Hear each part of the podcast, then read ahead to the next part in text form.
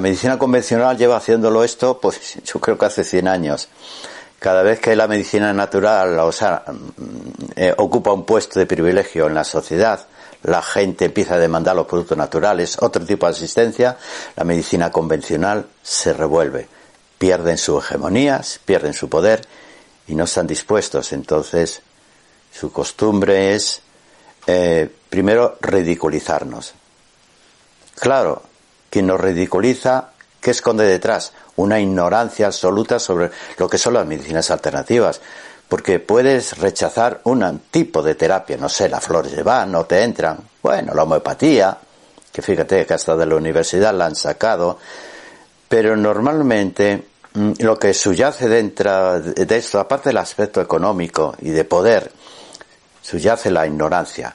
Quien conoce las medicinas alternativas se vuelve un apasionado de ellas. Y es porque cuando de seres orgánicos estamos hablando, Ahí la ciencia no tiene nada que hacer. Ellos dicen, es que nosotros somos científicos. ¿Cómo suena, verdad? Científico, oígame, esto es casi como los dioses reencarnados. Y ustedes son pseudocientíficos, ahí, cositas que andan por ahí diciendo tonterías. Yo cuando lo escucho de un profesional médico, me revuelvo. Y me dejo, que le pido que me dé datos. Y ve detrás un ignorante total e incluso en la universidad, que es, eh, quien me conoce sabe que yo sigo en la universidad, pero sigo como alumno, llevo cinco años. Cuando escucho lo que hacen, lo que hablan los profesores sobre medicinas alternativas, veo un señor ignorante que dice cosas absolutamente estúpidas con una sonrisa, como diciendo, estos pobres ignorantes que hacen la medicina de las abuelas, ¿qué sabrán? Digo, madre mía, pues mirar, la medicina no es una ciencia, no puede ser. La medicina es una herramienta, un sistema de curar.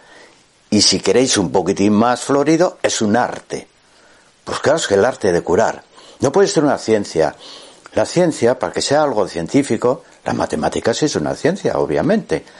Tiene que... Eh, el mismo fenómeno que da resultado hoy, si lo reproduzco con el mismo método, dará el mismo resultado. Eso es ciencia. Reproduces algo y siempre vas a ver el mismo resultado, o casi siempre. Dejas aleatoriamente un 5% o un día de fracasos. Pero cuando hablamos de un cuerpo orgánico, ¿cómo vamos a...? Lo que en uno fracasa, en uno triunfa.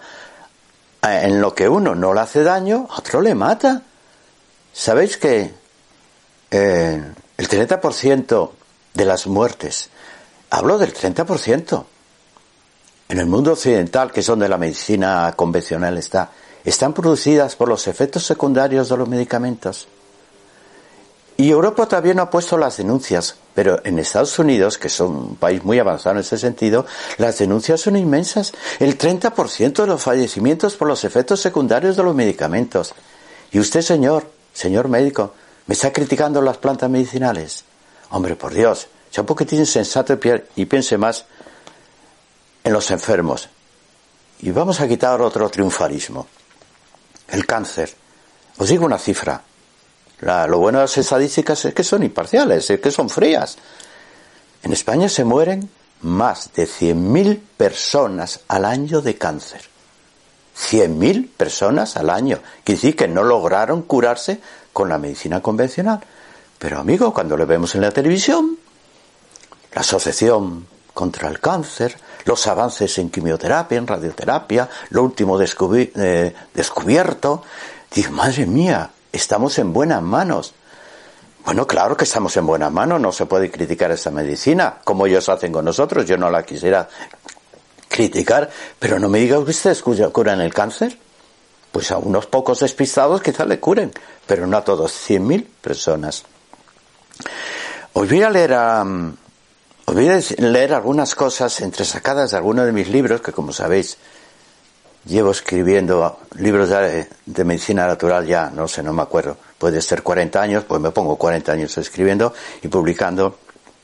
Os voy a decir algunas cositas para entrar en calor. Verá, la medicina química actual no es preventiva. Cuando te hablan de que hay que prevenir, señores, ustedes son en todo caso, mm, detectives, van a detectar la enfermedad y si puede ser la van a curar, pero no es preventiva. Y nos, eh, digo, la medicina eh, convencional no es preventiva, pero así lo, han hecho creer a base de vacunas. Mejor no me meto con las vacunas hoy porque ahí me pongo ya irritable. Análisis y radiografías. Eso es detectar la enfermedad. Quieren detectar la enfermedad en sus comienzos y alertarnos para que acudamos a sus expertos y que tomemos sus medicamentos que evitarán males mayores. Vale, señor, cualquier prospecto, menos mal que ahí sí son honestos, cualquier prospecto de un medicamento mm, me está alertando más que sus propiedades, que en cuatro líneas ponen sus propiedades, las contraindicaciones ocupan más, más del prospecto. yo me echaría a temblar de tomar un medicamento, afortunadamente os puedo asegurar que no lo tomo, y aquí estoy con 72 años y los que me quedan. Y a lo mejor es porque no tomo medicamentos. Bueno, ellos la medicina convencional no dan alternativas naturales. Bueno, menos mal. Si no las conocen, mejor que no las den. Y dicen que no sirven para nada. Así, todas. O sea, tenemos cerca de 200 tratamientos alternativos en montones de terapias y dice que ninguno vale. Señor, matice un poco. Este vale poco, este vale mucho, pero no diga que ninguno vale.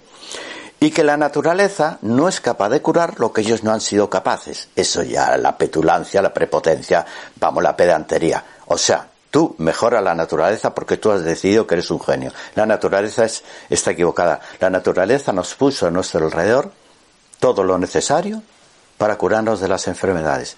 Y todo lo necesario es todo lo necesario. Nos puso la alimentación, las plantas medicinales, nos dio el sol, nos dio la brisa, nos dio las flores. Hombre, por Dios, nos puso todo. Otra cosa es que sepamos utilizarlo.